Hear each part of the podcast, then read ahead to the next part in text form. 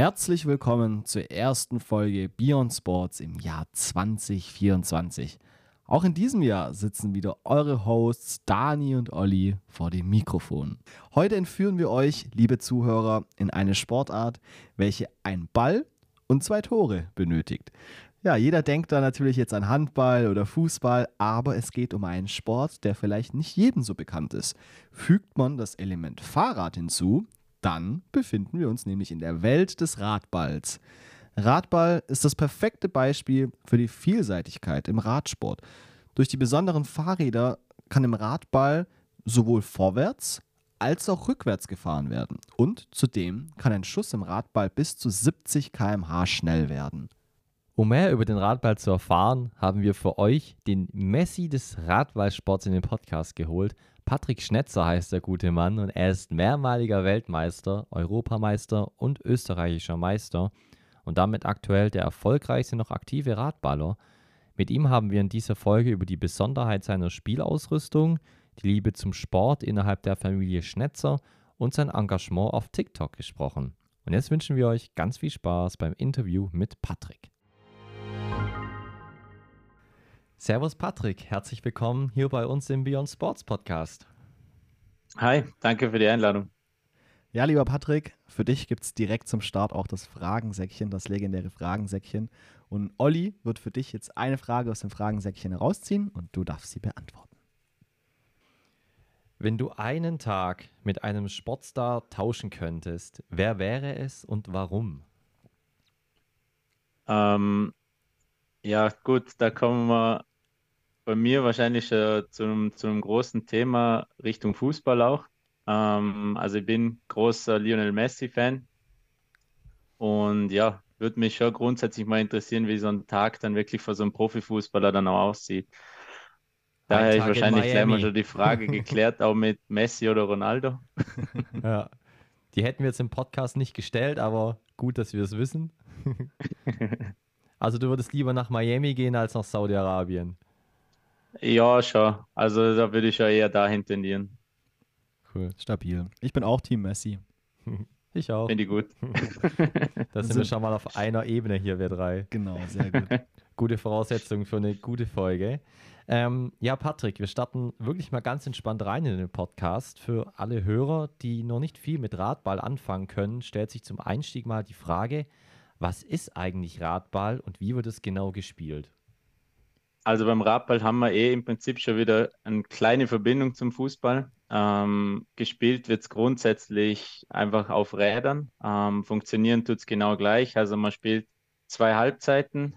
Die Mannschaft, die am Ende mehr Tore geschossen hat, hat gewonnen. Wir spielen das Ganze auf Spezialfahrrädern. Also das sind alles Spezialanfertigungen. Wir spielen es in der Halle, ähm, vergleichbar zum, zum Kunstrad, was im Prinzip ja der andere Teil vom Hallenradsport ist. Wir spielen auf einem Feld, das ist 14 Meter lang und 11 Meter breit. Idealerweise auf einem, auf einem Parkettboden, spielen aber genauso auch auf PVC-Belägen. Unsere Tore sind zweimal zwei Meter groß. Ähm, wir schießen den Ball recht stark eigentlich. Also wir haben da Geschwindigkeiten so 70, 80 km/h bei denen mit den festesten Schüssen. Es ist aufgeteilt, ähm, man spielt zwei gegen zwei. Einer ist davon vor allem eigentlich in der Verteidigung im Tor, der andere im Feld.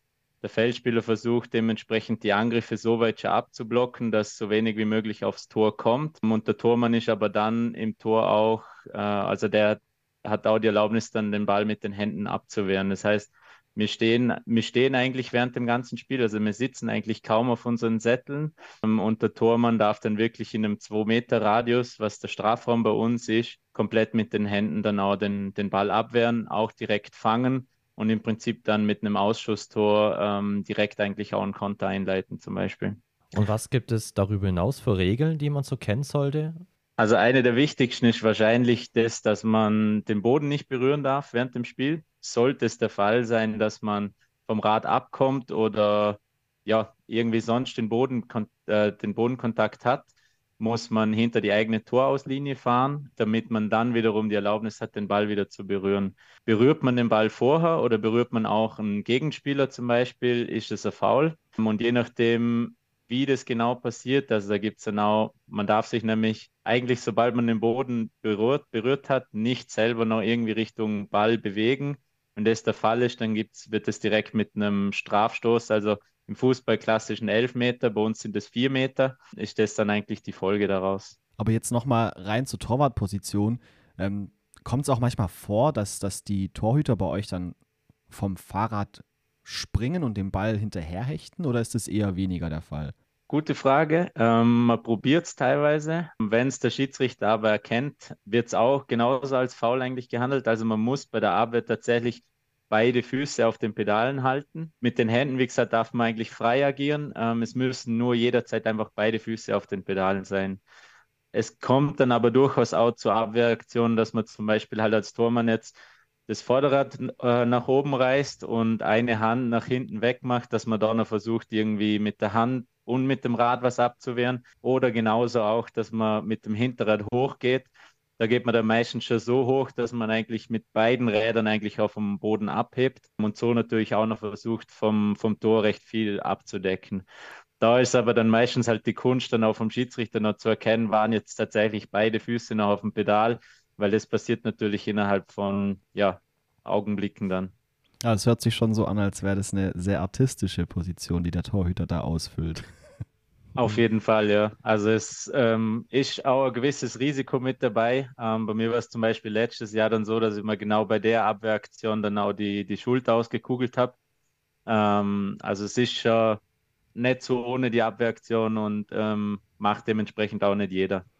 Es können sich aber wahrscheinlich dann nicht einfach beide Personen so ins Tor stellen, oder? Also es gibt wahrscheinlich einen Torraum, genau. wo dann der eine Torwart halt rein darf. Ist es auch klar festgelegt, wer quasi von euch beiden Torwart ist? Oder kann da jede beliebige Person je nach Spielverlauf auch einfach mal als Torwart agieren? Grundsätzlich darf, darf jeder rein. Ähm, also die Positionen, die wir so eigentlich haben, die sind auch nur in der Verteidigung definiert. Ähm, wenn wir jetzt in der Offensive sind, versuchen wir eigentlich zu zweit den gegnerischen Feldspieler auszuspielen und dann halt das Tor zu schießen. In der Verteidigung selber, wenn jetzt irgendwie eine Spielunterbrechung ist, zum Beispiel, dann starten wir meistens so, dass ich jetzt im Tor bin. Ähm, mein Mitspieler, der, der Stefan, der ist dann im Feld versucht dementsprechend das abzufahren. Es kann aber durchaus aus was für Gründen auch immer dazu kommen, dass mir jetzt die Position wechseln muss, wenn jetzt zum Beispiel er im Feld während der Verteidigung ähm, vom Rad steigt, hinter die Torauslinie muss, kann es durch die Situation vielleicht so sein, dass, dass ich schnell raus muss, einfach um zu verhindern, dass die halt direkt zu zweit auf mich fahren können. Genauso aber auch, wenn wir jetzt direkt aus dem Angriff irgendwie ähm, in einen Konter laufen sollten, und er wäre jetzt der, der näher am Tor ist, dann darf er genauso in den Strafraum rein und, und dann sogar auch mit den Händen den Ball abwehren.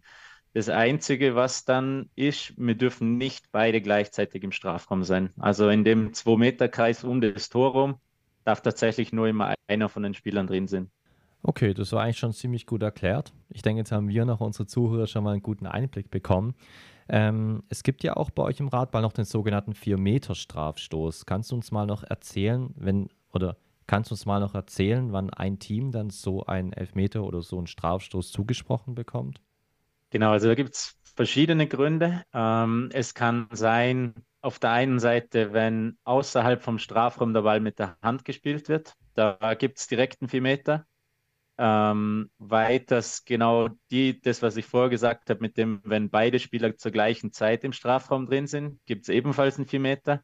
Und dann kann es auch dazu kommen, wenn ähm, ich jetzt zum Beispiel vom Rad absteige, ähm, dann heißt die Regel, man darf den sicheren Stand nicht verlassen. Ähm, das heißt, wenn ich vom Rad steige und direkt eigentlich ein Foul machen möchte und äh, einen Gegenspieler zum Beispiel am, am Lenker pack, ähm, dass der nicht mehr weiterfahren kann oder auch direkt eigentlich mit dem Rad zum Beispiel den Ball berührt, dann ist das ganz normal an der Stelle ein Freistoß. Äh, wenn ich jetzt aber den sicheren Stand verlassen sollte, also einfach mich zum Ball hinbewege ähm, oder zum Gegner hinbewege und dann noch faul mache, dann gibt es auch einen 4-Meter-Strafstoß. Ja, jetzt würden wir sagen, Radball ist keine allzu bekannte Sportart. Wie bist du dann, lieber Patrick, drauf gekommen, Radball für dich zu entdecken? Also bei mir ist es so, in Vorarlberg kennt man es durchaus, ist aber in vielen anderen Teilen Österreich oder in vielen anderen Teilen der Welt auch nicht, so, nicht unbedingt der Fall. Bei mir war das so, dass eigentlich ein Bekannter von unserer Familie Radballer war ähm, und mich dann eigentlich als kleinen Jungen damals irgendwann mal gefragt hat, ob ich nicht Lust hätte, mir das Ganze mal anzuschauen. Ja, für mich war es dann eigentlich in der Zeit eh so ein bisschen ausprobieren, ähm, was einen grundsätzlich für den Sport so interessiert. Ähm, bin dann da mal mit aufs Training gegangen, habe es mal ausprobiert und ja, jetzt mittlerweile seit 22 Jahren eigentlich nicht mehr davon weggekommen. Wow, 22 Jahre. Das heißt ja, so gesehen war das auch so der erste richtige Sport, den du dann in der Kindheit für dich entdeckt hast. Genau, also der erste, den ich so richtig dann auch wirklich intensiv verfolgt habe. Das ist echt eine lange Zeit. True. Ja. Aber ah, da musst du die Sportart richtig lieben, wenn du immer noch am Start bist. Ja, es ist, es ist bei uns auch wirklich so, das, das Ganze drum und dran. Der Hallenradsport ist eigentlich so wie so eine kleine Familie, sagen wir immer. Also sowohl im Radball als auch im Kunstrad man kennt einander, ähm, man trifft eigentlich immer die gleichen Leute mehr oder weniger auf den Wettkämpfen. Ähm, durch das kommt man auch recht gut untereinander aus ähm, und ja, es hält einen so beim Sport eigentlich mit dabei. Ja, das, was ihr auf dem Rad fabriziert, das habe ich ja vorhin schon bei der Torhüter-Position gesagt, ist ja gewissermaßen schon auch Kunst. Dieses Stehen, dieses Hüpfen, dieses Drehen, rückwärts, vorwärts. Also ihr könnt ja eigentlich schon alles mit dem Rad. Äh, was würdest du sagen, wie viel Training braucht es, um dann auch wirklich ein guter Radballer zu werden? Ja, das ist so ein bisschen auch das Problem teilweise beim Sport, das wir haben. Ähm, das ist nicht wie Fußball, dass man da ein paar Schuhe gibt, einen Ball, der auf den Platz stellt und du kannst Fußball spielen. Klar gibt es da noch eine Abstufungen, beziehungsweise halt der eine kann besser, der andere schlechter Fußball spielen. Bei uns ist es tatsächlich so, dass das Ganze schon recht schwierig startet in dem Sinn. Also klar, man muss erstmal mit dem Spezialrad eigentlich fahren können. Wir haben da äh, starre Narbe, das heißt, wie du eh gesagt hast, vorwärts, rückwärts fahren. Wir können stehen bleiben, beziehungsweise findet eigentlich unser ganzes Spiel ja auch während wir auf dem Rad stehen statt. Das heißt, es ist eigentlich vom normalen Fahrradfahren doch noch ein bisschen entfernt. Als Kind lernt man es, glaube ich, recht schnell. Ähm, also weil man sich einfach mit den ganzen Bewegungsabläufen und so weiter ein bisschen leichter tut. Ähm, man lernt recht schnell das Fahren, man lernt recht schnell auch das Stehenbleiben. Was jedoch als Kind wiederum teilweise das Problem ist, ist, dass einem auch noch so ein bisschen die Kraft fehlt, dann den Ball wirklich auch zu schießen. Der Ball ist nämlich nicht wie beim Fußball auch mit Luft gefüllt, sondern der ist zusammengepresst aus Rentierhaaren, was so ein bisschen was Besonderes vielleicht bei dem Sport ist der wiegt so zwischen 500 und 600 Gramm, also ist auch ja, verhältnismäßig schwer, sage ich mal. Und ja, da dauert es schon so seine Zeit, bis man da wirklich halt imstande ist, den Ball noch halt auch so bewegen zu können, wie man möchte. Beziehungsweise speziell am Anfang ist man dadurch noch, doch noch ein bisschen entfernt, den Ball auch so zu schießen, wie man es dann halt, ja, wenn man mehrere Jahre dann dabei ist, dann einfach kann. Ja, du hast jetzt auch schon kurz eure besonderen Fahrräder angesprochen. Ähm, wollen wir da mal vielleicht einen kurzen Blick drauf werfen? Also ist ja irgendwie auch wieder eine Besonderheit, die ihr beim Ausüben eurer Sportart habt. Wo liegen denn auch die Unterschiede jetzt zu einem normalen Fahrrad?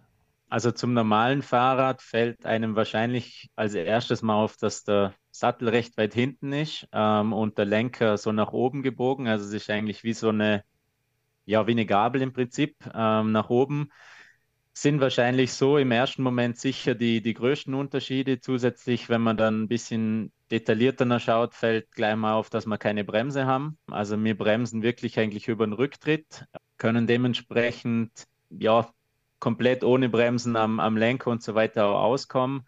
Wir haben kein Licht, wir haben keine Klingel, wir haben keine Reflektoren. Liegt einfach prinzipiell daran, wir brauchen sie nicht, wir sind in der Halle unterwegs wäre alles wahrscheinlich nur stören, wenn wir das wirklich auf dem Radau drauf hätten. Und eines von den größten Besonderheiten, wenn man dann wahrscheinlich ja rein von der, von der Technik oder so vom Radau drauf schaut, ist sicher das, dass wir äh, eine starre Narbe haben. Ähm, das heißt einfach, wir können mit dem Rad vorwärts fahren, wir können mit dem Rad genauso aber auch rückwärts fahren was wir einfach in gewissen Situationen während dem Spiel dann auch brauchen. Ähm, das sei das, wenn ein Ball irgendwie halt kurz hinter dir liegt, ähm, irgendwo du dich auch im Tor bewegen musst, weil es ja genau wie es auch in anderen Ballsportarten ist, wenn ein Tormann da ist, muss man durchaus auch ein bisschen was mit dem Stellungsspiel machen. Das heißt, ich bewege mich halt im Tor wirklich im Strafraum auch nach vorne, bewege mich genauso aber wieder zurück, wenn der Ball dann auf die andere Seite kommt. Und ja, dafür ist das dann auch wiederum gut, dass wir uns einfach in beide Richtungen bewegen können.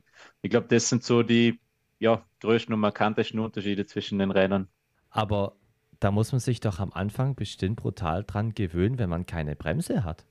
Auf jeden Fall. Ähm, also viel schlimmer ist eigentlich das, wenn, wenn man jetzt wirklich jemanden hat, der zum ersten Mal auf dem Rad sitzt, das Gefühl, mit dem immer weiter treten zu müssen, weil man sonst stehen bleibt. Ähm, manche kennen es vielleicht auch vom, vom Zuschauen vom Bahnrad. Also im Prinzip aufhören zu treten heißt stehen bleiben und das kommt dann für viele meistens doch ein bisschen überraschend.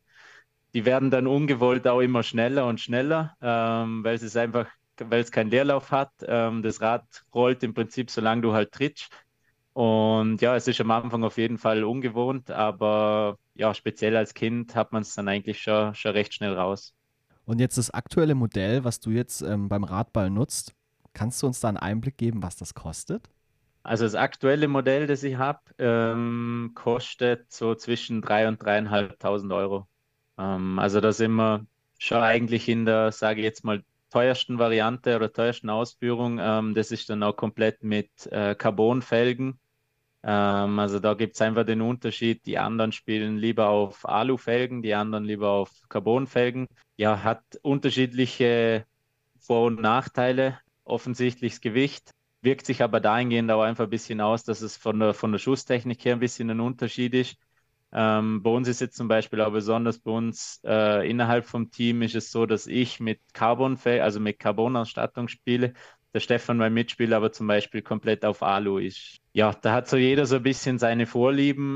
Aktuell entwickelt der Hersteller auch noch einen Carbon-Lenker.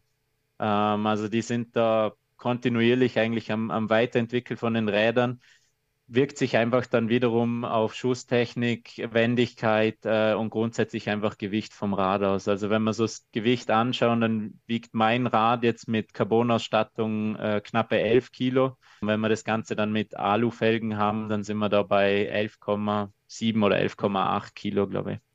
Und wie viele Modelle brauchst du pro Saison? Also ich gehe mal jetzt davon aus, dass du jetzt nicht wie die Fußballer äh, jedes gefühlt zweite, dritte Spiel die Fußballschuhe wechselst, sondern, sondern dass es ja auch länger halten muss, oder? Ja, das wird durchaus ein bisschen ins Geld gehen, wenn wir da so schnell wechseln müssten.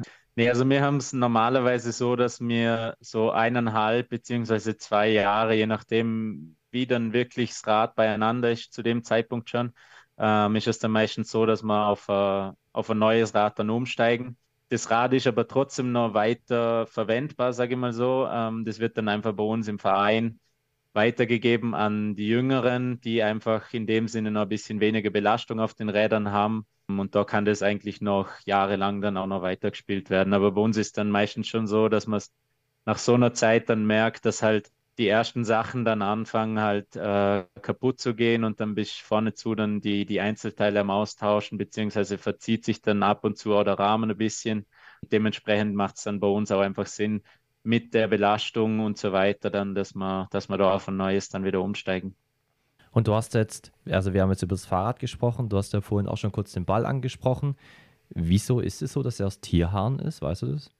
Ja, das hat einfach nur den Grund, dass, dass der halt nicht rumspickt. Ähm, also wenn man einen klassischen Fußball halt anschauen, wenn den irgendwie fallen lässt oder wenn der halt durch die Gegend geschossen wird, dann spickt der halt überall in der Gegend rum. Und wenn, wenn man das jetzt mit, mit unserem Ball vergleicht, wenn wir den jetzt vor oben fallen lassen, dann klar spickt er ein bisschen nach oben, aber das hält sich in Grenzen, weil ansonsten das Ding ist das, wenn bei uns halt ein Ball über die Bande drüber geht, dann gibt es äh, direkt einen Ausball also wieder Spielunterbrechung, das Spiel muss wieder neu gestartet werden in der Hinsicht. Und das wäre dann einfach viel zu oft der Fall. Und das lässt sich einfach auch so ein schwerer Ball, ähm, der jetzt auch nicht mit Luft gefüllt ist, einfach am Radar ein bisschen besser kontrollieren. Spannend, wieder was gelernt. Und ein neues Wort habe ich auch kennengelernt jetzt. Spickt. Ja, spicken. Spickt. Man das bei euch so? ja, schon so ein bisschen. Ja, cool. Also Olli und ich, wir waren vor einigen Wochen auch bei den deutschen Hallenradmeisterschaften und da haben wir tatsächlich zum ersten Mal Radball live gesehen. Und eigentlich müssen wir schon sagen, dass es uns beiden echt richtig gefallen hat und bei den Radballspielen zuzuschauen war einfach cool und auch die Stimmung war geil. Irgendwie auch faszinierend, wie einfach das von außen aussieht, obwohl es ja wahrscheinlich gar nicht einfach ist. Was würdest du sagen, ist denn das Schwerste am Radball? Also ich glaube, das Schwerste ähm, ist mit Sicherheit, den Ball zu schießen. Das mit dem Fahren, wir haben den, wir es dann oft so, wenn, wenn jemand zum ersten Mal aufs Rad sitzt, dann muss ich ihm erst mal sagen, pass auf, dass du nicht gleich auf dem Sattel sitzt, ähm, lieber ein bisschen weiter, das Gewicht weiter nach vorne verlagern, weil sonst wird dir gleich mal das Vorderrad hochkommen und du fällst einfach hinten runter. Die meisten lachen dann erstmal, wollen es nicht unbedingt glauben, probieren es dann aber aus und merken dann doch erstmal beim Hinsetzen, dass wirklich das Vorderrad hochkommt. Das hat man aber, glaube ich, nach ein paar Runden fahren, geht das dann eigentlich ganz gut.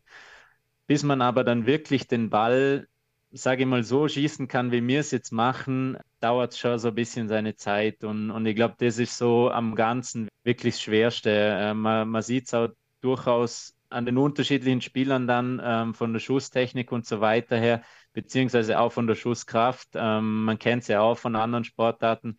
Der eine kann den Ball halt fester schießen wie der andere. Das ist bei uns genau gleich, was dann teilweise halt auch von den, von den körperlichen Voraussetzungen, also von der Schusstechnik dann einfach abhängt. Und ich glaube, da würde ich schon sagen, dass das bestimmt das Schwierigste ähm, bei uns zu lernen ist. Ja, und jetzt stell dir mal vor, Radball wäre ein Cocktail aus zwei Zutaten. Welche wären das und warum? Ein Cocktail aus zwei Zutaten. Ja, am ehesten, also mit Zutaten meinst du jetzt schon körperliche Fähigkeiten und genau, so, oder? Ja. Also jetzt, Okay. nicht, jetzt nicht Wodka oder so. Ja, genau, da, da musste ich schon, musste ich schon ein bisschen schmunzeln. Du darfst uns trotzdem Ähm. gerne sagen, was dein Lieblingscocktail ist. äh, ich habe nicht unbedingt so einen Lieblingscocktail eigentlich. Ich bin da, bin da nicht so eingesessen, dass ich jetzt sage, ich trinke trink da einen da am liebsten. Ähm, ja, aus welchen zwei Dingen? Ich glaube, es trifft es am ehesten einfach mit der, mit der Balance und trotzdem mit der, mit der Kraft. Also so die zwei Sachen ähm, sind eigentlich schon die beiden, die man bei uns jetzt da am, am meisten braucht. Also Balance einfach ähm, während dem Spiel einfach mit dem, mit dem Rad zu fahren, im Tor zu stehen ähm, und zusätzlich einfach auch die Kraft, weil der Sport einfach doch auch körperlich und robust ist. Man geht da genauso auch in die Zweikämpfe rein ähm, und man muss natürlich den Ball auch einfach ähm, schießen können. Gibt es noch weitere Fähigkeiten, wo du sagst, das braucht ein Radballer? Ich glaube, dass der Kopf auch eine, eine große Rolle spielt. Einfach dahingehend, weil man so ein bisschen einen Überblick haben muss während dem Spiel, was passiert so vor einem. Man muss sich auch einfach taktisch auf jeden Gegner so ein bisschen einstellen. Ähm, und ja, so oft oder so schwer wie es dann auch fällt, sollte man einen kühlen Kopf bewahren können. Gerade auch wenn es Richtung Schiedsrichterentscheidungen oder ja, irgendwelche Situationen, die halt sonst unterm Spiel vorkommen, wenn es in die Richtung geht, dann ist es schon wichtig, dass man beim Kopf einfach bei der Sache ist und sich da eigentlich auf seine, ja, auf seine Stärken dann auch konzentrieren kann. Und wenn wir dich jetzt persönlich fragen, was fasziniert dich so sehr an Radball, dass du es einfach nicht loslassen kannst? Ja, ich glaube schon einfach das, dass es ein besonderer Sport ist. Es ist nicht so Mainstream, wie es, lass es Fußball oder sonst was sein. Man muss es meistens dann jedem erstmal erklären, was es ist. Aber es ist einfach so die Kombination aus, aus so vielen Aspekten, äh, wie wir es jetzt eigentlich gehabt haben. Auf, ein, auf einer Seite die Schnelligkeit, die, die Kraft und die Robustheit. Genauso aber trotzdem irgendwo so das, das Feinfühlige, wie man dann mit dem Ball auch teilweise umgehen muss. Und einfach auch, wie ich es am Anfang eigentlich schon erwähnt habe, das mit der, mit der großen Familie, dass im Prinzip einfach jeder, jeder jeden kennt. Bei uns, wir haben jetzt gerade, also man, man sieht es immer wieder, wir sind auf großen Turnieren, gerade auch auf Weltmeisterschaften. Und ja, so, du kommst eigentlich in fast keiner Sportart, sage ich jetzt mal, oder in selten in einer Sportart so nah eigentlich auch an die Top-Spieler jetzt ran. Ähm, gerade wenn wir wieder eigentlich den Bezug zum Fußball nehmen, ist es unvorstellbar, dass du halt irgendwo, keine Ahnung, äh, an einem Messi so nahe kommst, dass du ihn jetzt da halt irgendwie um Autogramm fragst oder, oder weiß ich was. Und bei uns war es dann wirklich auch so in der Vergangenheit jetzt auch schon, dass die speziell die Jüngeren dann auch da waren und uns nach skurrilen Sachen dann auch gefragt haben. Die wollten dann auch unsere, unsere Handschuhe irgendwo haben, also die vom, von meinem Mitspieler, ich habe ja keine mehr. Oder auch unsere Schweißbänder, die wir dann halt bei der, bei der Weltmeisterschaften und so anhatten. Und ja, wir sind aber da dann schon auch so eingestellt, dass wir das denen natürlich auch gern geben. Ja, weil wir es einfach vor uns selber auch kennen. Wenn ich mich zurückerinnere, wie mir früher oder wenn ich früher bei der Weltmeisterschaft Zuschauer war, bin ich mit einem T-Shirt irgendwie rumgerannt, mit einem Stift und habe versucht, halt von, den, von all den Sportlern irgendwie Autogramme zu kriegen. Ähm, und dahin geht man, daher geht man das natürlich jetzt auch gerne an die, an die Jüngeren wieder zurück. Wie viele Autogramme verteilst du dann so pro Wettbewerb? Ja, das kommt so ein bisschen drauf an. Je nachdem, was es wirklich jetzt für ein Wettbewerb ist, jetzt so einer WM und so kannst du dann schon vorkommen, dass mal wieder ein bisschen mehr sind, speziell aber eigentlich auch bei Weltcups, wenn, wenn jetzt so teilweise die Landeskader und so weiter als Zuschauer irgendwie vorbeikommen, dann kommen schon so die Kleinen äh, mit den Programmheften vorbei und wollen dann Unterschriften haben. Da sind es dann schon mal, ja, sind jetzt vielleicht auch nicht so viel, aber so 10 bis 20, je nachdem. Wir haben auch Autogrammkarten gemacht, wo die natürlich auch immer ein bisschen eine Freude dran haben, wenn wir die dann an die Jungs verteilen können. Fühlt man sich ja dann trotzdem wie ein Star, oder? Ja, schon ein bisschen. Also man fühlt sich schon dann ja so ein bisschen hochge oder halt wie sich vielleicht manche andere Profisportler oder olympische Sportler und so weiter fühlen kann. Ähm, ja, das ist schon ganz cool. Aber stimmt es auch, dass du der Messi des Radballs getauft wurdest? ja, das, der ein oder andere hat das ähm, äh, durch manche Interviews dann schon mal, schon mal geschrieben. Ähm, für mich, wie gesagt, als Messi-Fan natürlich nochmal doppelte Ehre war, glaube ich, hauptsächlich zurückzuführen auf die Erfolge, die wir halt feiern durften in der Vergangenheit schon. Und da haben viele nachher irgendwie die, die Brücke darüber geschlagen. Man musste mal gucken, ob es in Miami auch einen Radballverein gibt. Schön wär's. ja, jetzt haben wir auch schon so ein bisschen über die großen Wettbewerbe gesprochen. Ähm, wenn jetzt ein großes Radballturnier bei dir oder bei euch ansteht, wie sieht dann so eine Vorbereitungsphase aus? Also wie hart ist dann das Training? Wie viel trainiert ihr? Also es unterscheidet sich so ein bisschen, ob wir jetzt während der Saison unterwegs sind oder ob wir jetzt eher so ein bisschen in der Saisonvorbereitung sind.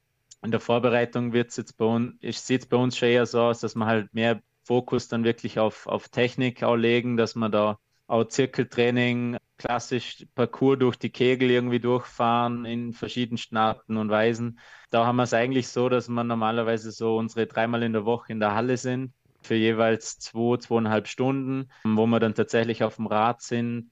Dann kommen halt nebenbei noch Einheiten dazu wie Joggen oder auch Mountainbiken, jeder wie es dann ja selber äh, präferiert. Bei mir ist dann doch eher ähm, das Joggen, ähm, um einfach so ein bisschen die ja, Grundlagenausdauer dabei zu behalten, dass man da einfach fit bleibt. Zusätzlich kommen dann noch Sessions mit Mentaltraining dazu, wo wir dann einzeln machen, aber auch mit unserem Mentaltrainer zusammen. Gepaart dann teilweise noch für Physio-Sessions. Also in Summe kommen wir so in der Woche auf so 10 bis 12, 15 Stunden sowas.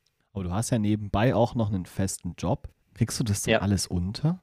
Ja, es ist teilweise nicht so einfach, durch das, dass man natürlich schon die, die 40 Stunden beim Job einfach auch noch äh, unterbringen muss, sage ich jetzt mal, braucht es teilweise schon ein bisschen ein Zeitmanagement. Je nachdem, wie wir es jetzt wirklich handhaben. Wir haben jetzt zum Beispiel speziell in der Vorbereitung auch für, für die Weltmeisterschaft, ähm, hatten wir es auch so, dass wir jetzt ein Training in, in Kissing hatten. Das ist da Richtung Augsburg was halt für uns dann hieß, okay, man steht halt morgens um, um sechs auf, geht zur Arbeit, ähm, hört dann halt um fünf oder, oder ein bisschen früher auf, äh, um dann mit den Rädern zwei Stunden dahin zu fahren. Dann trainiert man da seine zwei, zweieinhalb Stunden, fährt danach wieder zwei Stunden heim, kommt dann nachts um zwölf halt wieder nach Hause, legt sich ins Bett und steht halt am Morgen um sechs wieder auf, weil halt die Arbeit halt wieder ansteht. Und ja, dahingehend ist schon ein bisschen anstrengend ja, aber es gibt halt einfach, der, der Sport gibt es einem dann auch wieder zurück. Man macht es ja gern, äh, man investiert die Zeit dann auch gern, einfach weil man die Zeit in dem Sinne ja auch wieder mit Freunden verbringt. Aber klar, man liegt schon teilweise ein bisschen neidisch auf die, auf die Profisportler halt rüber, die im Prinzip ihren Tagesablauf oder ihr ganzes Leben halt wirklich komplett einfach auf den, auf den Sport ausrichten können. Und ja, was das Ganze halt sicher ein bisschen erleichtert ist auf jeden Fall eine, eine schöne Einstellung, wie ich finde, die du dann auch da an den Tag legst. Man merkt ja auch bei dir, dass dir der Sport dann auch viel zurückgibt und dass es auf jeden Fall auch eine gute Einstellung ist und wir hoffen natürlich, dass du die Einstellung auch beibehältst. Mm, wenn wir mal wieder mehr Richtung Radball gehen, da gibt es ja verschiedene Disziplinen. Es gibt Zweierradball, das haben wir schon angesprochen. Es gibt Fünferradball und es gibt auch Sechser Rasenradball. Mhm. Äh, wir haben es jetzt so verstanden, lass schon. Wir haben das jetzt so verstanden, dass das Zweierradball am bekanntesten ist, beziehungsweise auch am häufigsten gespielt wird. Liegen wir damit richtig? Auf jeden Fall. Ähm, also das Zweierradball ist so die Hauptdisziplin. Ähm, das andere wird mehr oder weniger oder sogar wirklich ausschließlich eigentlich in Deutschland noch ähm, gespielt. Einfach mit dem Hintergrund, weil sie vom, von den Anzahl an Vereinen und Sportlern her ja die Möglichkeit dazu haben. Speziell beim, beim Fünfer Radball haben sie da auch ähm, also richtigen Ligabetrieb, auch spielen deutsche Meisterschaften ähm, und so weiter. Und wie du sagst, Sechser Rasenradball gibt es auch, wo wir uns auch jetzt als Verein noch angemeldet haben, was aber für uns dann schon eher so ein bisschen ja, Spaß dann einfach ist, so, so neben dem ganzen ernsten Wettkampf, sage ich jetzt einmal, den wir, den wir sonst dann teilweise auch haben, ist dann sowas einmal eine willkommene Abwechslung, wo man, wo man so ein bisschen ja, einfach Spaß dran haben kann ähm, und nicht unbedingt der, der Siegesgedanke, sage ich jetzt einmal, im, im Vordergrund steht. Das heißt, du hast aber die anderen beiden Disziplinen auch schon mal ausprobiert, oder? Wir, wir haben es dann oft einmal so gemacht, dass wir Fünfer Radball ähm, bei uns in der Halle dann ähm, auch gespielt haben speziell aber eigentlich über den Sommer, ähm, wenn wir jetzt eher so ein bisschen in der, in der Pause waren, also in der Saisonpause, ähm, haben wir das halt einfach so auch ein bisschen aus Spaß halt noch gespielt. Ähm, wie gesagt, in Deutschland machen sie es aber tatsächlich auch auf Wettkampfniveau. Aber es ist schon einfach nochmal, nochmal ein bisschen anders. Also wir würden liebend gerne eigentlich in der, in der Fünferliga mitspielen, einfach weil mir weil es uns Spaß macht, weil, weil es nochmal ganz was anderes ist als wie im Zweierradball. Also man spielt einfach auf eine, ich glaube, vergleichbar dürfte sein mit einer, mit einer Handballgröße, also Handballfläche von der Größe her ähm, und auch auf, auf größere Tore. Ja, ist einfach ein bisschen, ein bisschen Abwechslung und habe auf jeden Fall schon alle mal, mal probiert. Gibt es irgendwelche anderen Radsportarten, wo du als Radballer gute Grundvoraussetzungen mitbringen würdest? Mm, gute Frage. Ich glaube, so ein bisschen vielleicht auch beim Kunstrad, einfach nur dahingehend, dass wir es gewohnt sind mit der, mit der starren Narbe, mit dem Vorwärts-Rückwärts-Fahren, dass wir da einfach schon ein bisschen äh, Radgefühl, sage ich jetzt einmal, mitbringen. Bei den anderen Disziplinen weiß ich jetzt nicht unbedingt. Also so, ich glaube, rein, rein radtechnisch her auf jeden Fall. Ähm, wenn wir jetzt aber natürlich so ein bisschen genauer reinschauen, jetzt sei es Mountainbike oder Straßenrad äh, und so weiter, sind es einfach ganz andere Aspekte, die man, die man körperlich äh, braucht. Also da sind wir viel mehr einfach im Ausdauerbereich, wo wir jetzt, sage ich mal, eher weniger sind. Bei uns ist eher so ein bisschen Intervall, ähm, weil doch die Angriffe teilweise recht kurz, dafür halt intensiver sind und man dann wieder eine kurze Regenerationspause kriegt, ähm, bevor dann eigentlich wieder, wieder der nächste Angriff gestartet wird. Aber ja, ich glaube grundsätzlich mit dem, was wir so auf dem Rad machen können, hilft es uns auf jeden Fall mit, mit allen möglichen anderen Rädern, sage ich jetzt mal, zu fahren. Ähm, man merkt es speziell auch, also ich habe es auch gemerkt, als ich meinen Motorradführerschein gemacht habe, da war dann auch halt Teile von der Prüfung irgendwie, dass man halt so langsam wie möglich fahren musste oder durch einen Kegel in einem ganz kurzen Abstand und für mich war das halt in dem Sinn halt keine Herausforderung, weil ich es halt vom Radball einfach gewohnt bin, mit dem Rad halt so umzugehen und so. Und die anderen, die halt dahingehend gar keine Erfahrung haben, da hat man schon gemerkt, dass da ein bisschen, bisschen ein Unterschied dann einfach da ist.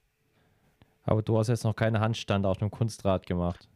Nee, da bin ich meilenweit entfernt. Also das kann ich euch auch garantieren, dass das nie der Fall sein wird, weil ich glaube, da, also so viel Training, wie man da investieren muss, einfach wie, wie es auch die Kunststadler da dann spezifisch auch ins Handstandtraining und, und dann noch dazu auf dem Rad reinstecken, ähm, das macht man nicht so schnell mal nebenbei. Ja, eine Sache, die beim Radball auch eigentlich immer wirklich auffallend ist, ist, dass der Sport zum Großteil auch von Männern ausgeübt wird. Es liegt auch daran, dass der Sport früher in den Nationalligen ja nur von Männern ausgeübt werden durfte. Hast du eine Ahnung, wieso das so war, beziehungsweise es auch heute so wenig Frauenmannschaften beim Radball gibt? Also wir sind da jetzt gerade so weit, dass wir so ein bisschen versuchen, den Umschwung da auch zu schaffen. Ähm, es gab jetzt zum Beispiel bei den Weltmeisterschaften auch das erste Mal Frauenradball. Also das war da jetzt auch eine Premiere. Warum nur Männer? Ich glaube, es ist halt schon zurückzuführen einfach dahingehend, dass also die Frauen waren halt davor, die haben halt bei den Männern mitgespielt. Es geht bis zu einem, bis zu einem gewissen Grad oder bis zu einem gewissen Alter geht es ganz gut. Ähm, es ist zum Beispiel, soweit ich jetzt weiß, auch, glaube ich, in der U15 in Deutschland zum Beispiel ein Mädchen mit einem Junge zusammen deutscher Meister geworden. Ähm, also es gibt durchaus auch noch so Mixed-Teams, die dann auch ähm, unterwegs sind hört aber meistens ab irgendeinem Alter oder ab irgendeinem gewissen Punkt halt dann auf, weil sie körperlich einfach dann meistens mit den Männern halt nicht mithalten können, sage ich jetzt einmal so. Rein von der, von der Robustheit, wie es dann teilweise im Spiel halt einfach zugeht, haben sie da halt einfach die körperlichen Nachteile und macht halt dann irgendwann dann vermutlich auch einfach keinen, keinen Spaß und, und auch keinen Sinn, ähm, das dann weiterzuführen ich hoffe persönlich, dass, dass sich das jetzt wirklich in die Richtung entwickelt, dass, dass die Frauen ähm, beziehungsweise auch, auch die Mädchen wirklich Spaß dran finden, dass es so weit kommt, dass wir auch wirklich in allen Ländern ähm, eigene Ligen haben, wo wirklich auch nur Frauenteams gegeneinander spielen. Ähm, einfach um da, sage ich jetzt mal, auch vom, vom Wettbewerb her die gleichen Voraussetzungen zu haben ähm, und dass sich das jetzt einfach äh, überall durchsetzt. Und ja, ich glaube, dass, dass wir da schon jetzt alle in die Richtung auch arbeiten müssen, weil, weil das Thema auch ja immer prominenter wird einfach. Und warum sollen sie einfach auch nicht das Recht haben, beziehungsweise die Chance bekommen, da auch ähm, teilnehmen zu dürfen dann? Ja, das sind auf jeden Fall berechtigte Worte. Es ist ja auch so, dass die äh, Radsportlerinnen dann ja voll oft dann vom Radball zum Radpolo wechseln. Kannst du uns beschreiben, was es mit der Sportart auf sich hat und wie da so die, die Entwicklung zurzeit läuft? Ähm, jein, kann ich, kann ich teilweise nicht. Ähm, wird hauptsächlich auch in Deutschland gespielt. Ähm, bei uns jetzt zum Beispiel gar nicht in Österreich. Ähm, ich kenne es eigentlich auch nur von den Zeiten, wo ich jetzt beim, beim, auch bei deutschen Meisterschaften halt zuschauen war. Ja, der Unterschied, man, sie, sie sitzen, sie spielen den Ball, also sie haben einen ganz anderen Ball wie mir. Also prinzipiell auch äh, gefüllt mit, ich glaube auch mit Rentierhaaren aber ein Stückchen kleiner noch ähm, als wie ein Radball. Bei denen ist es halt so, die spielen im Prinzip halt den Ball, wie man es halt aus dem Polo, auch aus anderen Bereichen kennt, mit dem Stock. Also die schießen den Ball mit dem Stock. Es gibt da aber auch, sie spielen im Prinzip auf der gleichen Fläche, gleich große Tore, zwei gegen zwei. Ähm, und es darf auch zum Beispiel der, der Torwand dann genauso auch oder die Torfrau dann genauso auch mit, äh, mit den Händen abwehren genau mit den Regeln kenne ich mir aber, kenne mir aber ehrlich gesagt zu, zu wenig aus. Und wie wird Radpolo bei euch in der Hallenradszene so wahrgenommen? Unterschiedlich. Also ähm, es, sie haben schon, sie bringen schon auch recht viele Fans dann teilweise, also was ich zumindest so mitbekommen habe, jetzt gerade auf, auf deutsche Meisterschaften auch mit. Ja, mein Fall ist jetzt nicht so. Ähm, ich bin dann doch eher beim, beim Radball, ähm, weil es für mich einfach noch mal ein bisschen mehr Action ist. Ähm, es passiert einfach mehr. Geht ein bisschen schneller her. Beim Polo hat man so das Gefühl, also wenn man sich jetzt auch nicht so gut auskennt, dass recht viel ja, Taktik dahinter ist oder, oder halt viel Ball halten dann auch und, und recht wenig wirklich Angriffe so aufs Tor. Und da bin ich dann jetzt als Radballer schau eher so eingestellt, dass ich da ein bisschen mehr die Action bevorzuge und dass da wirklich halt äh, auch ein bisschen was los ist dann auf dem Feld. Ja, dann schauen wir mal wieder zurück zum Radball. Äh, jetzt ist es ja so, dass du ja im Zweierradball auch einen Partner hast und du hattest jetzt in deiner Karriere auch schon mehrere Partner an deiner Seite. Wie läuft denn so eine Partnersuche ab und auf was kommt es am Ende an? Das, also es gibt recht viele Teams, die im Prinzip ihre ganze Karriere zusammenspielen. Also da ist dann wirklich so, man findet sich, man fängt eventuell schon im, im jungen Alter, keine Ahnung, man ist äh, gemeinsam in, in einer Klasse auf der Schule oder man lernt sich wirklich vielleicht auch im Verein da kennen. Man harmoniert dann eigentlich recht gut, man verbringt dann doch auch recht viel Zeit, sei es auf Turnieren und so weiter. Also das schweißt einen halt schon auch zusammen. Oftmals entscheidet sich halt auch so, der eine hat dann doch vielleicht ein bisschen eher die Begabung, jetzt ins Tor zu gehen. Bei dem anderen, dem anderen liegt es halt überhaupt nicht. Das heißt, man muss da eigentlich schon ein bisschen selektieren und dann schauen, wer passt irgendwie zusammen. Es muss natürlich persönlich auch passen. Also es macht ja auch keinen Sinn, dass man zwei zusammensteckt, die da, ähm, ja, die sich gar nicht verstehen oder die sich überhaupt nicht leiden können. Ähm, das heißt, das spielt sicher auch eine große Rolle. Und so entwickelt sich das halt nachher eigentlich über, über die Zeit weiter. Bei mir war es dann so, bei mir haben eigentlich die Mitspieler dann meistens aus unterschiedlichen Gründen auch die Karriere beendet, äh, sei das aus beruflichen, schulischen oder auch privaten Gründen dann einfach. Und dann ist dann ab und zu dann schon schwer. Ich sage mal so, je nachdem, wo man dann auch spielt, beziehungsweise wie, was für Möglichkeiten es halt im Verein auch noch gibt, beziehungsweise im Nachbarverein, gibt es dann nochmal die Chance, dass man jemanden findet.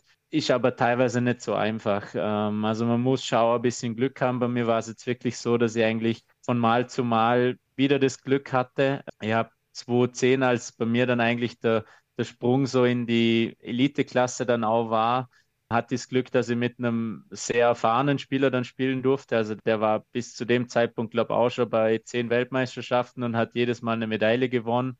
War zu dem Zeitpunkt auch, ähm, oder ich, glaube 19 Jahre älter wie ich. Also ich konnte da wirklich halt viel draus profitieren dann.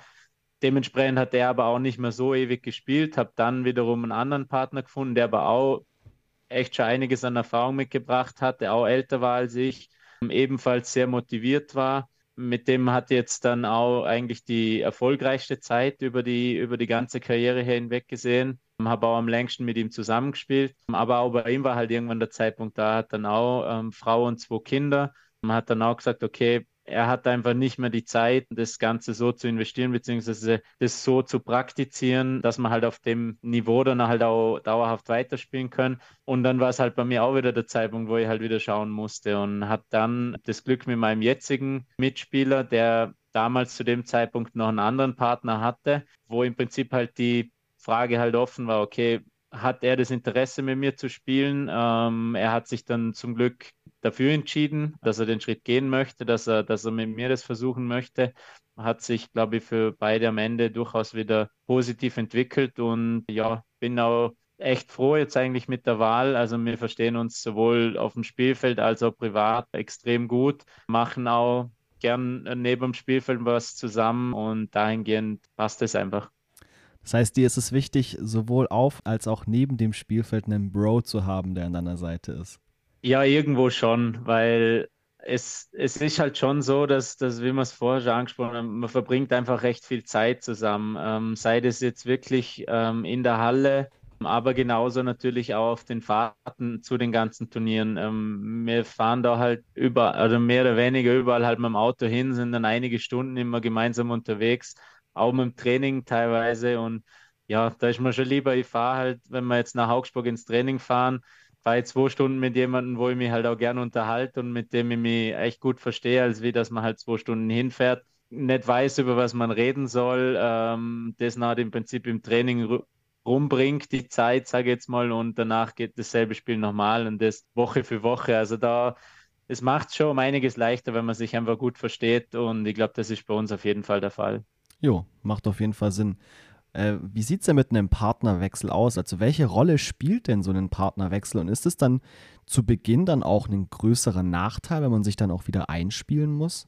Das ist auch ganz unterschiedlich. Also wir haben wir es jetzt teilweise erlebt, dass manche halt den Partner gewechselt haben, wo man dann eigentlich dachte, oh wow, das könnte jetzt echt gut werden, weil, weil einfach beide individuell auf ihren Positionen ähm, richtig stark sind. Was man dann aber wiederum merkt, ist, dass vielleicht teilweise auch beide einfach zu dominant sind am Spielfeld, wo jeder so das Spiel irgendwie selber ein bisschen machen will, wo dann das Zusammenspiel ein bisschen drunter leidet oder dass das nicht so funktioniert. Also es ist schon mal so, mal so. Meistens, ich sage mal so, ab einem gewissen Niveau, das man, das man mitbringt, ähm, ist es schon so, dass man sich wahrscheinlich leichter tut, auch sich ein bisschen an einen neuen Mitspieler zu gewöhnen, an ein neues Spiel zu gewöhnen.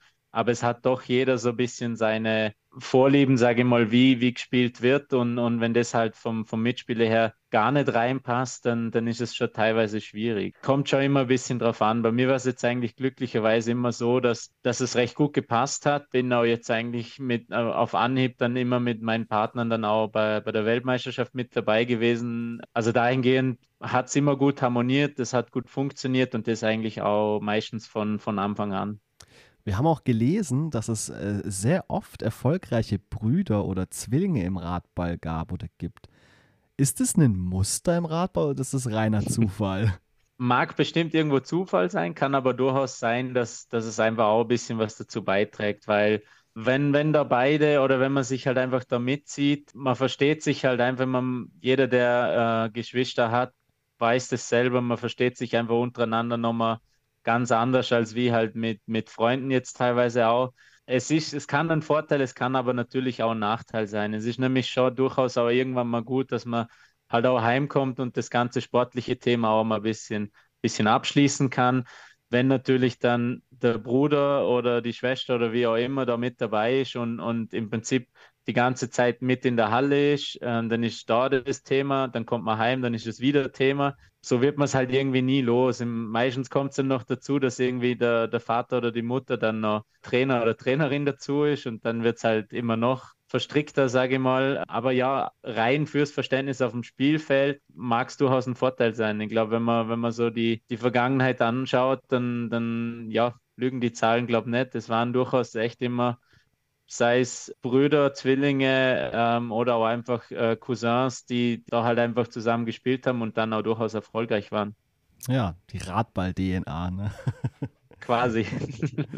ja, wenn wir schon beim Thema Familie sind, passt jetzt, glaube ich, unsere heutige Community-Frage sehr gut. Und die kommt von deinem guten Freund Simon Köcher.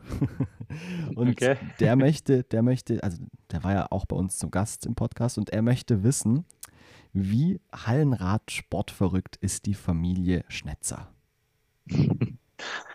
Wahrscheinlich eine der Hallenradsport-verrücktesten, würde ich sagen. Also es ist bei uns schon so, dass, dass wirklich jeder voll mit dabei ist. Mein Papa macht zum Beispiel den Hallenradsport-Vorsitzenden in Österreich. Äh, meine Mama ist Kampfrichterin im, im Kunstrad also auf Weltniveau vom Ding. Also die hat auch bei Weltmeisterschaften schon mitgewertet.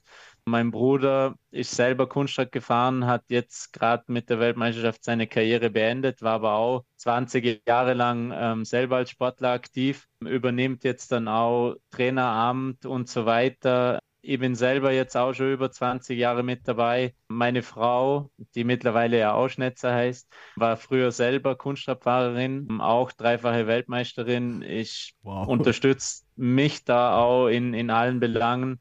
Ja, also wie gesagt, ich glaube, eine der Hallenradsport-Verrücktesten trifft es recht gut. Ja, da sind wir wieder beim Punkt DNA. Ne? Das ist bei euch auf jeden genau. Fall vorhanden. Also die Hallenrad-DNA in der Familie Schnetzer. Sehr cool. Coole genau, Geschichte genau, ja. auf jeden Fall. Dann ist es bei euren Kindern vielleicht irgendwann mal eigentlich gar keine Frage, ne? könnte durchaus passieren, dass sie auch irgendwo im Hallenradsport landen, genau. Muss passieren, oder? Das ist doch ein, das ist eine Voraussetzung. Also sie werden es wahrscheinlich auf jeden Fall mal probieren müssen. Ja. Die können Rad fahren, bevor sie laufen. Ja, du kommst jetzt frisch von der Radball-WM aus Glasgow hier zu uns in den Podcast und bist um eine Medaille reicher. Mit deinem Partner Stefan hast du den dritten Platz erreicht für euer Land Österreich. Dazu erstmal von uns herzlichen Glückwunsch nochmal. Dankeschön. Jetzt seid ihr aber gar nicht so zufrieden. Oder haben wir das irgendwie falsch mitbekommen? Du hast einen Insta-Post gemacht, wo du gesagt, wo du geschrieben hast, äh, Hauptsache eine Medaille, aber irgendwie nicht das, was wir erreichen wollten. Auf WhatsApp hast du mir auch so geschrieben, ja, irgendwie, wir reden über dieses schwierige Thema. Ähm, was ist da los? Wir sind ja als Titelverteidiger eigentlich angetreten. Ähm, das heißt, unser erklärtes Ziel war schon auch, dass wir, dass wir die Goldmedaille eigentlich holen. Haben auch ja, uns in der Vorbereitung auf gut Deutsch gesagt wieder den Arsch aufgerissen, dass wir es dass auch hingekriegen. Ja, hatten dann halt einfach in Glasgow vielleicht das Quäntchen Glück nicht auf unserer Seite. Wir waren in der Vorrunde eigentlich, ähm, ja, sage jetzt mal, das, das dominierende Team, haben alle Spiele gewonnen, waren Vorrundensieger, sind dann so ein bisschen Opfer vom Modus auch geworden, weil ähm, es dann so war, dass wir eigentlich fix qualifiziert waren für, für eines der Halbfinale. Rein von der Papierform beziehungsweise vom Ausgang aus der Vorrunde damit rechnen konnten, dass wir ähm, jetzt noch nicht auf die deutsche Mannschaft äh, im Halbfinale schon treffen die eigentlich mit uns zusammen, sage ich jetzt mal, mit Favorit war ähm, auf den Titel. Kam dann aber anders. Sie haben dann gegen die Schweizer im, im, in der Zwischenrunde verloren. Die Schweiz war Fünfter in, nach der Vorrunde, haben dann auch ja, recht überraschend deutlich eigentlich auch gegen Deutschland gewonnen. Ähm, das heißt, die haben sich dann eigentlich über das Lucky Loser Game überhaupt nur für, für das Halbfinale dann qualifiziert und sind dann dem Modus geschuldet zu uns ins Halbfinale gekommen. Also hatte man, sage jetzt mal, wenn man die Vorrunde betrachtet, eigentlich das vorgezogene Endspiel schon im Halbfinale. Haben dann auch unser, ja, für die ganze WM schlechteste Spiel erwischt von der eigenen Leistung her, konnten aber trotzdem mithalten und haben dann ja, 10 oder 15 Sekunden vor Schluss war es dann bei mir leider so, dass ich auf dem Spielfeld auf einem Schweißfleck ausgerutscht bin. Dann gab es einen Freischuss gegen uns und der wurde halt 10 Sekunden vor Schluss ja mit dem entscheidenden Treffer dann eigentlich gegen uns verwandelt. Sind dementsprechend ausgeschieden und sind am Ende dann halt mit einer Niederlage im ganzen Turnier Dritter geworden. Wenn man es halt vergleicht, dass im Prinzip Deutschland halt als erster zwei Niederlagen hatte und die Schweiz als Zweitplatzierter nachher in Summe über das ganze Turnier gesehen hat, drei Spiele gewonnen hat. Ja, ist irgendwo so ein bisschen, bisschen ein Beigeschmack halt dabei, weil wir uns schon irgendwo natürlich erhofft hatten, dass wir, dass wir ins Finale einziehen können und, und das dann natürlich auch für, ja, für uns entscheiden können. Aber ja, nichtsdestotrotz, es ist, eine, es ist eine Medaille, ist so irgendwo, sage ich mal, immer so das Minimalziel, mit dem wir dann doch an eine, eine Weltmeisterschaft gehen. Ähm, aber natürlich ist es in erster Linie jetzt schon ein bisschen eine Enttäuschung, dass wir es, ja, dass wir es nicht geschafft haben, unseren Titel halt zu verteidigen. Aber vielleicht musst du ja auch gar nicht ganz so traurig sein, wenn du auf deine bisherigen Erfolge blickst. Also du bist ja unter anderem achtmaliger Weltmeister und neunmaliger österreichischer Meister, wenn wir richtig recherchiert haben. Mhm. Ähm, Du weißt wahrscheinlich selber nicht mal, wer genau. Österreichischer Meister bin ich mir jetzt tatsächlich nicht sicher. Weltmeister, da, das stimmt mit der 8 auf jeden Fall. Okay. Ja, ganz blöd gefragt. Gibt es da gerade überhaupt noch jemand erfolgreicheren als dich in der Welt des Radballs? Also von den aktiven Sportlern nicht. In der Vergangenheit gab es äh, Brüderpaar in Tschechien, die Gebrüder Pospischil, die haben es geschafft, 20 Mal Weltmeister zu werden ist vielleicht mit der heutigen Zeit jetzt auch ein bisschen schwer zu vergleichen, weil einfach der Sport ja sich extrem entwickelt hat, sage ich jetzt einmal noch, ähm, sowohl das Material als auch grundsätzlich die Geschwindigkeit vom Sport selber. Weiß nicht, ob man das heutzutage nochmal irgendwie hinkriegen kann. Mit den acht Titeln bin ich aber, glaube ich, hinter den zwei der erfolgreichste von den Anzahl WM-Titeln her. Ja, macht einen schon irgendwo ein bisschen stolz. Und ja, vielleicht schaffen wir es ja noch, dass der ein oder andere noch dazukommt. Was bedeuten dir denn trotzdem diese ganzen Titel und gibt es einen, der dir so besonders im Gedächtnis geblieben ist? Ja, die bedeuten mir schon viel. Also es ist einfach irgendwo so ein bisschen ähm, der Lohn für die ganze Arbeit, die man halt reinsteckt über, über die Jahre. Man, wir sind, ich bin über viele Jahre hinweg eigentlich, beziehungsweise mit meiner Familie auch, die haben mich jahrelang 30 Kilometer einen Weg äh, ins Training gefahren. Ich glaube, es waren fünf Jahre lang, bis ich dann selber den Führerschein hatte. Und das heißt, die haben da Woche für Woche eigentlich auch so viel Zeit investiert und, und ja, auch finanziell ist natürlich immer Thema. Man ist einige Wochenenden dann auch in der Halle gehockt und ja, da sind die Erfolge dann schon irgendwo ein bisschen ein, ein Lohn für das Ganze äh, und machen das natürlich, ähm, ja, zeichnen es einfach nochmal positiv aus in die Richtung. Was war der zweite Teil nochmal? Ob es einen Titel gibt, der dir besonders im ah, Gedächtnis ja. geblieben ist? Ja, was da sicher kommt, ist, sage ich mal, der, der erste WM-Titel, den wir 2011 damals äh, geholt haben. Das war halt der erste WM-Titel für Österreich, nachdem dass man über viele Jahre an vielen WM-Finals dabei war, Medaillen geholt hat, aber trotzdem hat es nie für ganz nach oben gereicht. Also das war schon ja echt eindrücklich, dass man, dass man da dann quasi der Erste für sein Land sein konnte. Zudem gleichzeitig noch der Jüngste in der, in der Radballgeschichte noch dazu, was schon auch irgendwo besonders ist. Aber auch danach sind noch, sind noch welche dabei, die, die echt besonders waren. Ich habe zum Beispiel in den Jahren 15 und 16 war ich gemeinsam mit meiner Frau dann Weltmeister, also zur gleichen Zeit sie damals im Zweier-Kunstradfahren und, und ich im Radball, was auch echt besonders ist, so das gemeinsam irgendwie an der Weltmeisterschaft hinzubekommen. Aber auch genauso halt einfach die Tatsache, dass es jetzt mit, mit drei verschiedenen Partnern dann war. Also auch der Weltmeistertitel mit, mit dem Stefan, weil das für ihn auch der erste war. Auch im neuen Verein, ähm, wo wir auch einen richtig guten Rückhalt dann hatten. Also das sind sicher so die Titel, wo ich da, glaube ich, schon rausheben würde. Und wie sehr ist es dir überhaupt bewusst, dass du einer der besten Radballer aller Zeiten bist? Ja, irgendwie schon bewusst. Irgendwie ist es trotzdem ein bisschen weit weg, ähm, wenn man so selber drüber nachdenkt, irgendwie. man kriegt es meistens halt dann doch eher von, von außen halt irgendwie gesagt, beziehungsweise merkt man es halt einfach, wenn so wirklich die Jungen oder die Jüngeren dann halt auch wie wir es schon hatten, Autogrammfragen ähm, und so weiter. Und da, ja, denkt man dann schon ab und zu mal drüber nach, was, was man eigentlich so über die letzten Jahre so leisten konnte und auch erreichen konnte und so. Und dann, ja, wächst man innerlich doch schon nochmal ein bisschen und, und ist ein bisschen äh, stolz drauf auch. In gewisser Weise ist es ja für dich dann wahrscheinlich auch schade, dass Radball keine olympische Disziplin ist, weil da hättest du das sicher auch schon ordentlich abgeräumt. Auf jeden Fall, ja. Also schade ist definitiv allein auch schon vom, vom Erlebnis her, ähm, einmal bei Olympischen Spielen einfach dabei sein zu dürfen. Wenn man das so mitkriegt, wie oder wie Sportler eigentlich da, man, man hat zu verschiedensten Sportlern aus unterschiedlichen Disziplinen irgendwie Kontakt. Wenn die so erzählen vor Olympia, wie es halt da ist und was da so vor sich geht, ist es einfach schon nochmal, nochmal eine ganz andere Liga. Da ist natürlich halt Traum für jedem Sportler eigentlich da auch mal dabei sein zu können. Und umso schade natürlich, dass es, dass es nicht funktioniert. Wir haben jetzt da mit der sogenannten Super-WM oder gemeinsamen WM, die wir jetzt mit allen Radsportdisziplinen hatten, so ein bisschen mal einen Einblick kriegt, wie das Ganze ist, auch wenn es wahrscheinlich noch meilenweit entfernt vor Olympischen Spielen ist.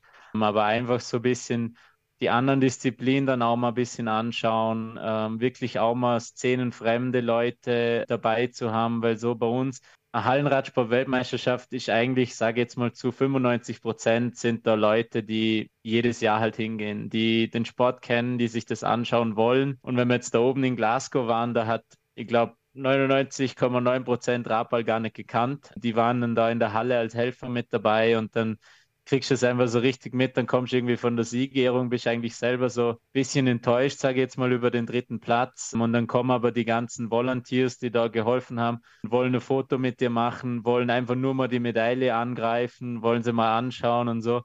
Ist dann schon irgendwo ja, ein besonderes Gefühl und, und gibt dem, einem zumindest schon mal einen kleinen Einblick, wie das wohl sein mag, halt an so Events wie Olympia und so weiter halt dabei zu sein.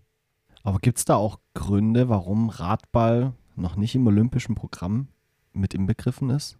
Ja, die haben wohl irgendwelche Kriterien, ähm, nach denen sie halt Sportarten zulassen, beziehungsweise haben sie teilweise, glaube ich, auch schon so, so eine Art halt Aufnahmestopp, sage ich jetzt mal, von neuen Disziplinen. Es gibt ja auch öfters mal dann das Einzelne dazukommen, dafür dann teilweise andere wieder wegfallen. Was, glaube ich, halt ein großer Teil ist, ist das, dass man verhältnismäßig in wenig Ländern vertreten sind. Also es gibt wohl da halt auch, glaube ich, irgendwie eine Mindestanzahl an Ländern, die man halt vorweisen können muss. Ja, was für uns eher eigentlich noch im Moment greifbar wäre, wären die, die World Games, dass man da zumindest irgendwie reinkommt. Es war, also da war der Hallenradsport, glaube ich, auch für ein Jahr mal mit dabei. 1900, weiß ich nicht mehr wann.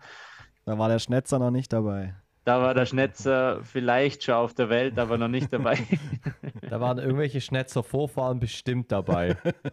Ja, glaube ich tatsächlich nicht, weil meine, meine Family hat tatsächlich, also weder mein Papa noch meine Mama hat davor irgendwas mit, mit dem Hallenradsport am Hut gehabt. Also weder im Radball noch im Kunstrad, die waren beide nicht aktiv, von dem her vermutlich eher weniger.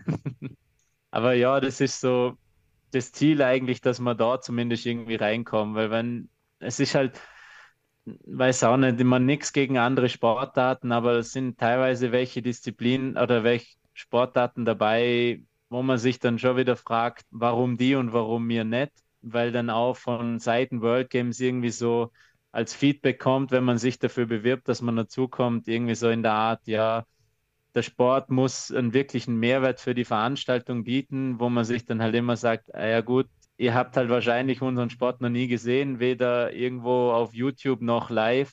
Das heißt, ihr könnt sowieso nicht beurteilen, ob unser Sport jetzt einen Mehrwert bringen würde, weil wenn ihr es sehen würdet, ja, würde es euch wahrscheinlich doch irgendwo beeindrucken und ihr würdet sagen, naja, lass es mal versuchen.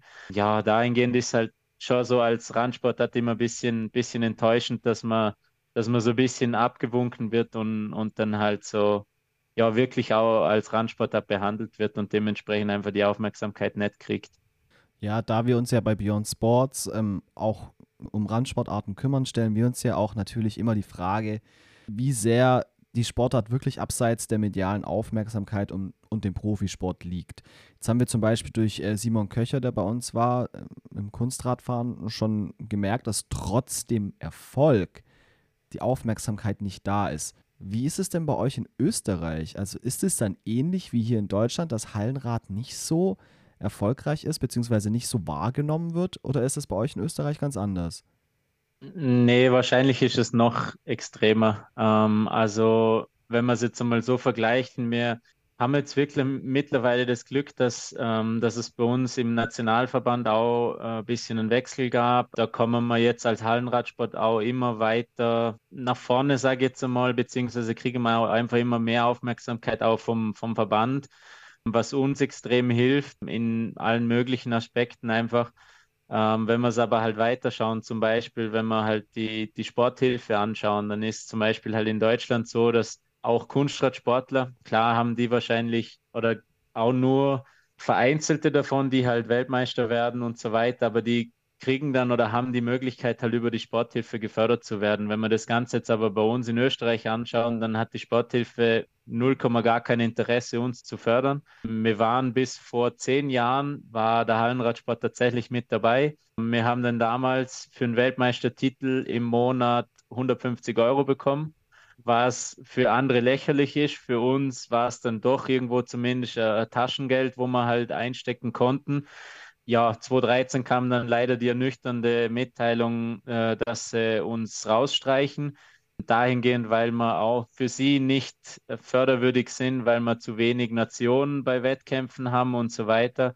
Und dann gehen sie halt hin und stecken halt das Geld, was halt für uns quasi nicht mehr in Anführungszeichen verschwendet wird, dann in olympische Disziplinen rein ähm, und die bekommen halt danach halt umso mehr. Und bei mir war das halt zu dem Zeitpunkt wirklich gerade doppelt bitter, weil ich es hautnah mitgekriegt habe, weil ich ähm, da als Sportsoldat bei uns im Bundesheer dabei war, gemeinsam mit anderen Disziplinen, wo dann auch olympisch sind und so weiter. Und die dann, wir sitzen dann halt so am Morgen gemeinsam am Frühstück und dann heißt nur, ah ja, habt ihr schon gehört, die Sporthilfe hat ihre Förderrichtlinien geändert, wir kriegen jetzt doppelt so viel.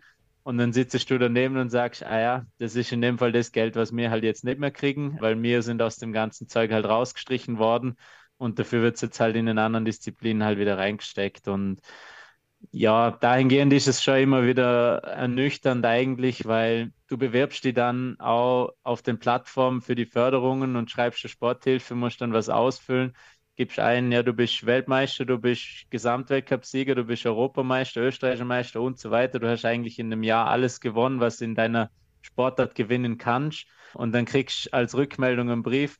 Herzlichen Glückwunsch für Ihre Erfolge. Äh, leider sind diese bei der Sporthilfe nicht förderwürdig und Sie bekommen keine Förderung. Und dann ja, ja, bist halt da und schaust halt irgendwie wieder ins Leere und ja, da wird es da halt dann schon wieder bewusst, dass halt nichts wert bist. Ist Aber, ja, definitiv. Ja. Aber ist es dir trotzdem bewusst, was für ein Achievement das dann ist, wenn du überlegst, dass du trotz ähm, dieser fehlenden Förderung so konkurrenzfähig bist, beziehungsweise dass du eben auch der Maßstab Ra im Radball oft bist. Das ist schon was, was man hervorheben muss. Also da auch nochmal Kompliment. Danke, ja. Es ist, ja, bei uns ist halt wirklich so, wir brauchen halt die, die, Unterstützung im Prinzip halt durch den Verein, durch die Familie. Wenn, wenn ich das zurück anschaue jetzt wie, oder zurückblicke, wie das halt da war damals, wenn meine Familie sich nicht so ja, engagiert hätte und mir jedes Wochenende irgendwo auf Turniere gefahren wären, die mich dreimal in der Woche 30 Kilometer da durch die Gegend fahren, ähm, nur dass ich ins Training gehen kann und so, dann ja, wäre es einfach nicht möglich. Und, und das ist dann schon, ähm, ja, irgendwo krass, dass es trotzdem funktioniert. Wie ihr sagt, halt ohne im Prinzip die Unterstützung, die es halt in anderen Sportarten dann oder auch in anderen Verbänden dann teilweise halt gibt, aber auf der anderen Seite halt auch ja, äh, ein Riesenerfolg im Prinzip. Gibt es denn sonst ein anderes Land, wo so ein richtiger Radball-Hype da ist oder eher nicht? Ähm, ja, also ich glaube, wenn man, wenn man so jetzt speziell bei uns schauen, ist es schon in Deutschland wahrscheinlich am größten. Also einfach wirklich von der, von der Dichte an Vereinen her, von der Masse an Sportlern, aber genauso in der Schweiz. Die haben auch echt noch, noch viele Teams und viele Vereine, bei uns ist leider so ein bisschen begrenzt, aber mehr oder weniger auf Vorarlberg, also auf unser Bundesland. Wir haben dann schon noch in, in St. Pölten und in Wien noch einen Verein, wo aber leider nachwuchstechnisch so, so ein bisschen äh, hinterherhinkt. Ja, in Tschechien einfach, glaube ich, historisch bedingt ein bisschen durch das, dass die, die damaligen oder die Rekordweltmeister halt verdorben waren. Es waren auch damals die einzigen Radballprofis, die es jemals gegeben hat. Also die haben das tatsächlich dann halt professionell halt auch gemacht die haben, glaube ich, schon bei sich auch speziell im Radsportverband noch ein gewisses Standing einfach, äh, wie gesagt, aus der Vergangenheit raus. Dahingehend profitieren sie natürlich da ähm, jetzt schon immer noch. Ja, jetzt ist es bei dir so, du bist ja nicht nur im Berufsleben Social Media Experte, sondern auch gewissermaßen so ein bisschen ein TikTok-Star. Äh, also Radballvideos scheinen auf TikTok ganz gut anzukommen, oder? Ja, das war ganz witzig, weil dann haben wir irgendwann im, im Training einfach mal, ja, aus, so aus Jux eigentlich gesagt, komm, wir machen jetzt einfach mal ein paar Videos und schauen mal, ob es funktioniert. Und ja, dann habe ich mal ein bisschen was gemacht und habe am Anfang eigentlich eher so ein paar alte Videos ein bisschen bearbeitet und hochgeladen, was dann überhaupt nicht im TikTok-Format war. Hat dann aber doch ganz okay funktioniert und irgendwann war es dann eigentlich so, dass wir bei dem einen Training halt das, das eine Video gemacht haben, wo ich von aus, glaube 20 Metern auf die Torwand halt schießt und, und den halt tatsächlich halt beim ersten Versuch halt reintrefft. Stark. Ähm, Richtig stark. ja, das war, das war ganz witzig, weil meine Frau war da mit im Training und sie, ich habe gesagt, sie soll es filmen. Und dann hat sie nur gemeint, ja, nee, sie filmt das jetzt nicht, ich treffe ja eh nicht. Dann habe ich gesagt, doch, sie soll es sie filmen, äh, das, das kriege ich ja hin. Das ja, nee, witzig. sie filmt das Das wäre so witzig gewesen, hätte sie es nicht gefilmt, hättest du getroffen und danach hätte sie gefilmt und du hättest nie mehr geschafft. Ja, das hätte durchaus passieren können, weil das, das war hätte tatsächlich nie so, geglaubt. Ich, ja, genau, weil ich habe wirklich dann, ich habe es versucht und habe gedacht, okay, komm, jetzt versuchst es. Und dann geht er halt wirklich beim ersten Versuch rein und das erste, was ich mir, was ich auch gemacht habe, ist mich umgedreht und gesagt, und weh, du hast es jetzt nicht gefilmt. Hast du es auf Video? und dann hat sich das bei genau. dir so entwickelt, dass du weiterhin viral gegangen bist auf TikTok oder wie war das?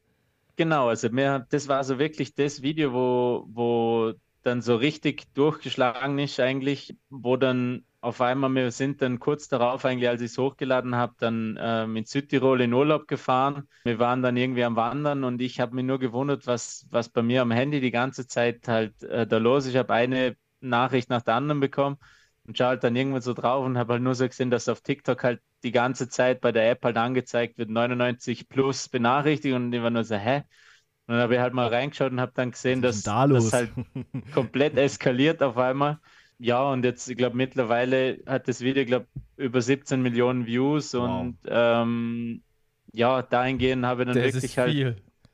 Ja, das ist viel. da war ich tatsächlich auch erstaunt. Ähm, und ja, aber das war dann für mich so, ah ja, probieren wir es halt ein bisschen weiter, einfach nur unserem Sport zuliebe, den ein bisschen bekannter zu machen, weil wir mir halt auch gesagt haben, jeder, der es halt sieht, der den Sport nicht kennt, bringt uns vielleicht wieder irgendwas, um, um einfach ein bisschen äh, Reichweite zu bekommen. Und ja, haben es dann eigentlich mit auf dem Training dann immer mal probiert, haben halt verschiedene Videos mal aufgenommen. Ja, der Stefan hat da auch voll mitgezogen, hat dann auch, hat sich wieder Sachen überlegt, was wir machen könnten. Und dann war es halt immer so ein bisschen speziell, wenn eigentlich sonst im Training halt niemand da war oder über den Sommer so ein bisschen, haben wir dann halt gesagt, naja, ah dann versuchen wir es halt ein bisschen mit den Videos die, die, die Pause zu überbrücken. Und ja, so ist dann ein bisschen das Hobby nebenher noch entstanden. Dann wirst du nach deiner Karriere als Radballer TikTok-Star. Ist er ja, das schon. weiß ich nicht. Ach, ja, ist er jetzt schon. Aber die Karriere nach der Karriere ist damit schon mal gesichert. Ja. ja, das Problem ist, dass ich kann ja kein Geld damit verdienen. Das heißt, ich muss ja, muss ja schon nebenher dann sonst noch ein bisschen was machen. Aber ist es so, dass du die sozialen Medien so generell als eine gute Plattform zur Vermarktung deiner Sportart siehst?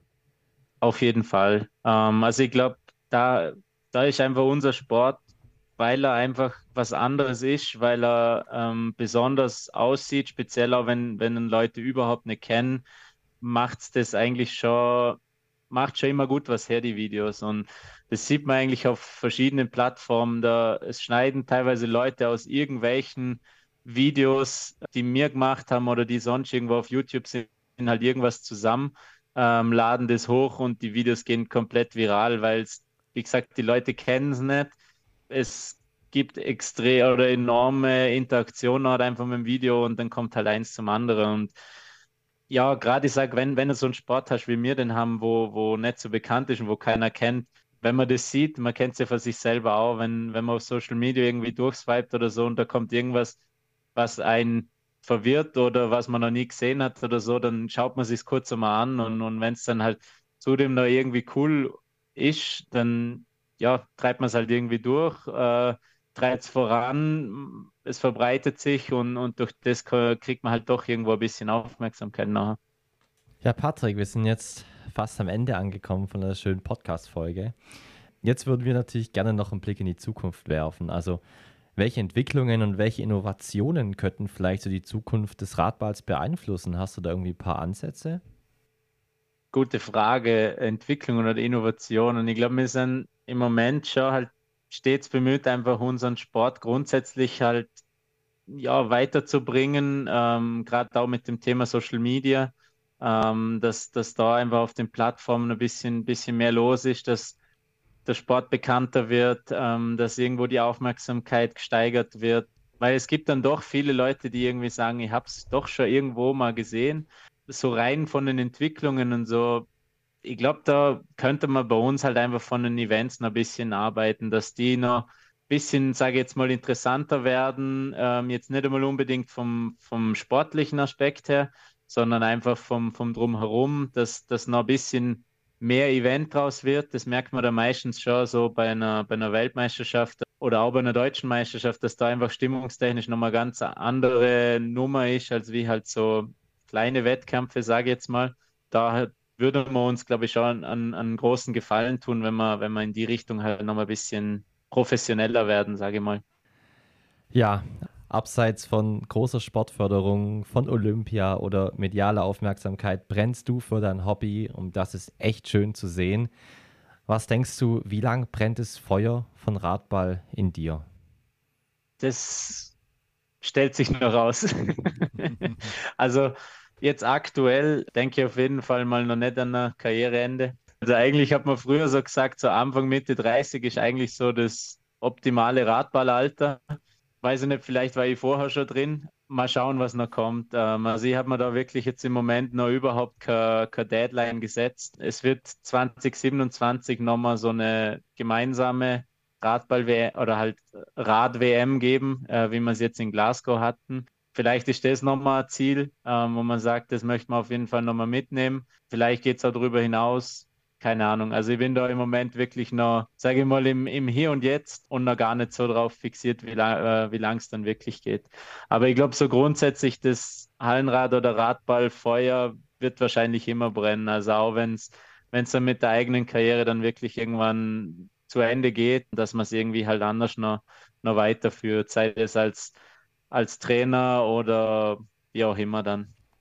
Ja, ich weiß ja nicht, ob bei euch irgendwann in Zukunft noch Nachwuchs geplant ist, aber so lange solltest du ja dann schon warten, dass dann dein Sohn oder deine Tochter dann den Papa noch beim Radball sehen kann, oder?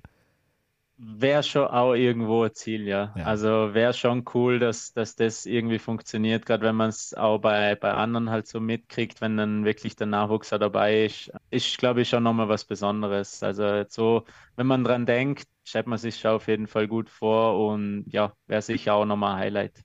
Ja, Patrick, wir sind am Ende der Podcast-Episode angelangt. Äh, du hast uns heute in die Welt des Radballs mitgenommen. Erstmal vielen lieben Dank dafür. Das hat Spaß gemacht. Und an sich kann ich auf jeden Fall bestätigen und Olli kann es genauso bestätigen. Radball ist wirklich geil. Also, als wir es das erste Mal gesehen haben, hat es uns geflasht. Es hat sehr, sehr viel Spaß gemacht, dazu zu gucken. Es ist sehr dynamisch und es passiert unheimlich viel. Und man muss auch den Hut davor ziehen, was ihr da für eine Sportart ausübt, weil es keine sehr simple Sportart ist. Man muss viel Training reinstecken, man muss auch viel Engagement reinstecken und das merkt man dir an, dass du das auch machst. Und das merkt man dir auch an, dass du da auch viel darüber weißt. Und das ist ja echt schön. Und du konntest jetzt viel preisgeben über Radball heute.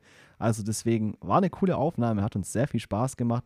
Unseren Zuhörern möchten wir natürlich auch danken. Danke, dass ihr auch heute wieder bei einer neuen Folge Beyond Sports am Start wart. Auf Insta wird es sicherlich auch nochmal cooles Bild- und Videomaterial von Patrick geben. Also schaut da auch gerne unter Beyond Sports Podcast vorbei. Und ja, Patrick, die letzten Worte möchten wir dir gerne überlassen. Nutze die Möglichkeit, Werbung für deinen Sport zu machen und den Zuhörern die Faszination Radball in deinen Worten zu erklären. Deine Sportart ist Radball, die Bühne gehört dir. Ja, erstmal in erster Linie danke euch zwei für die Einladung zum Podcast. Es hat sehr, sehr viel Spaß gemacht. War zum ersten Mal, dass ich jetzt sowas gemacht habe. Mach's gerne wieder. ja, ich kann nur jeden dazu einladen, der den Sport nicht kennt, sich das Ganze einfach mal anzuschauen. Ähm, es gibt doch überraschend viele Vereine, speziell deutschlandweit. Gerne mal einfach umhören. Vielleicht ist ein Verein in der Nähe. Training mal ausprobieren. Wenn irgendwo ein Wettkampf ist, schaut es euch an es ist eine große Familie. Ähm, ihr werdet auf jeden Fall willkommen geheißen. Der Sport ist super attraktiv anzuschauen, actionreich.